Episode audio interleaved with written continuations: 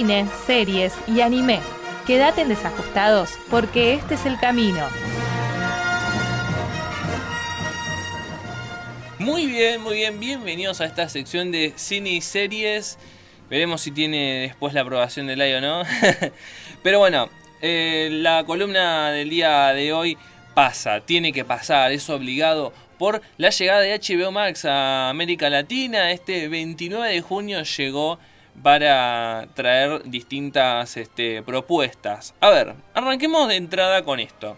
Los que tenían HBO Go eh, ahora, acá no, no cambia mucho, o sea, lo único que cambia es el nombre de la plataforma, pero después mucho cambio no hay, por suerte.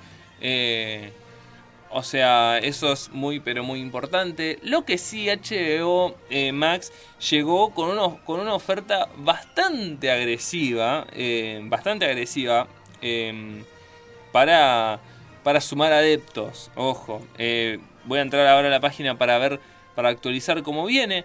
Pero un precio, pero agresivo, un 50% eh, de descuento, ¿no?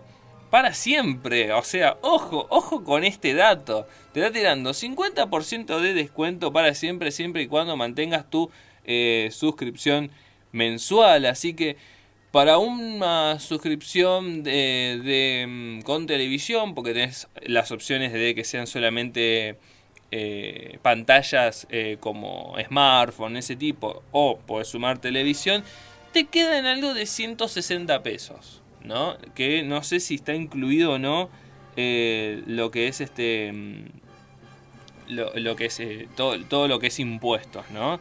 Así que la verdad, para decirlo así, muy competitivo, viene a un poco a, a, hacer temblar un poco al mercado. Como dije al principio del programa, el mercado de, del streaming es un mercado muy competitivo, se ha vuelto muy competitivo en los últimos años. Eh, ojo, hay que tener en cuenta eso. Se han sumado muchas plataformas, tenés Amazon Prime Video, tenés este, Paramount Plus, tenés eh, Disney Plus, que ahora vamos a estar hablando en un ratito de Disney. Así que la verdad, muy pero muy interesante. A ver, acá tenemos. Eh, oferta válida del 29 de junio al 31 de julio. ¿no? Disponible solo para usuarios nuevos y recurrentes de HBO Max con plan de renovación automática de un mes. ¿no? Ya sea un dispositivo móvil o estándar. Y solamente en América Latina, ¿no? Tenés la opción móvil que es disfrutar, es, eh, disfrutar solo en smartphones, tabletas, un dispositivo a la vez, contenido en definición estándar y descargar eh, títulos, ¿no? 109,45 por mes. En el caso del estándar, que es esto, ¿no? Eh, tres dispositivos a la vez, contenido en alta definición, ta, ta, ta, cinco perfiles, 161,28, ¿no? Es el 50%. Es una oferta. Cada uno puede agarrarla o dejarla. Así que eso es más que nada lo, lo que tienen. Así que yo que ustedes lo voy pensando. Em, el servicio de streaming de Warner Media se lanzó en mayo del año pasado y se prepara por una expansión mundial que lo va a hacer competir con los gigantes de la industria. Uno de los caballitos de batalla fue la reunión de Friends, que se estrenó hace un mes, pero que llega ahora a Latinoamérica de forma por derecha, vamos a decir, eh, con HBO Max. Eh, también están todas las películas de Harry Potter, Game of Thrones, o sea, todo el contenido de HBO está acá, por supuesto. Eh, así que eso mm, va a ser. Recuerden que Warner a principio de año, Lai lo estuvo comentando, decidió que las películas que se estrenen en, en cines van a estar también disponibles en HBO Max. ¿No? La plataforma de streaming, HBO Max en este caso. Em, lo que va a ser un. Es un experimento muy interesante. Vamos a ver qué sucede con eso. ¿No? ¿Qué, qué onda el cine después de la pandemia? Que sí, hay que pensar ya en qué va a pasar con el cine después de la pandemia.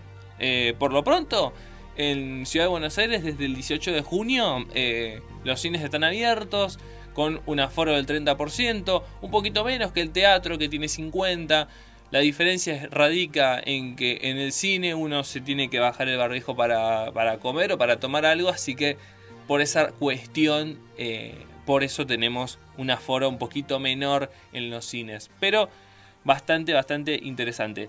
Así que eso eh, para tener en cuenta, ¿no? Em, mucho, mucho contenido en, HBO Max, mucho contenido de HBO, eh, DDC, ¿no? Así que como para tener muy, pero muy eh, en cuenta. Em, una de las cosas que viene este mes, que Lai me lo destacó cuando estuvimos hablando antes del programa, es Black, es Black Widow o Viuda Negra, que va a estrenar en Disney Plus el próximo 9 eh, de julio. Va a ser em, por Premier Access, o sea, esa modalidad que tiene Disney de aparte. Aparte de que le pagamos el servicio de streaming, nos pide un poquitito más para que tengamos la película antes, ¿no? Y que después de cierto tiempo la libera para que la tengan todos. Bueno, veremos. Em, es la primera película del universo cinematográfico, eh, cinematográfico de Marvel, la correspondiente a la fase 4 que debuta en el servicio de streaming en simultáneo con los cines. Lo mismo que estábamos hablando en caso de HBO Max. Se trata de uno de los estrenos más destacados del mes y de las más esperadas por los fans de Marvel, que va a llegar este viernes 9 de julio al mismo tiempo. Eh, Natasha Romanoff, también conocida como Black Widow, se enfrenta a lo más oscuro de sus cuentas pendientes cuando surge una peligrosa conspiración que tiene lazos con su pasado. Perseguida por una fuerza que no se detendrá ante nada para derribarla, Natasha debe lidiar eh, con su historia como espía y con las relaciones rotas que dejó a su paso mucho antes de convertirse en parte de los Vengadores, obviamente interpretada por eh, Scarlett Johansson. Así que otra eh, para tener en cuenta en estos, en estos días. Em, y otra de las películas, una, película que me recomendó Lai para tener también presente en Netflix es Parenthood o paternidad. Em, así que mucho, mucho por el tema de, eh, del Día del Padre, ¿no? Esa, esa cuestión. Así que, bueno, después les dejamos en redes sociales el, el trailer para que, para que lo vean y, y tengan. Porque la verdad, hoy por hoy hay que decirlo, con la atomización o la dispersión de la oferta en el mercado de streaming, la verdad las plataformas se les, está costando eh, ofrecer un contenido que sea más este, atractivo, vamos a decirlo, ¿no? Tenés como mucha dispersión. Antes tenías quizás muchas cosas en Netflix y se quedaba ahí y por eso era la, eh, era la reina del mercado. Ahora hay más, hay más competencia, ¿no? Por eso hay que tener muy en cuenta mm, esto. Eh, tengan en cuenta, ¿no? A la hora de realizar estas, eh, de meterse en las plataformas, eh, ver qué les conviene, estas ofertas.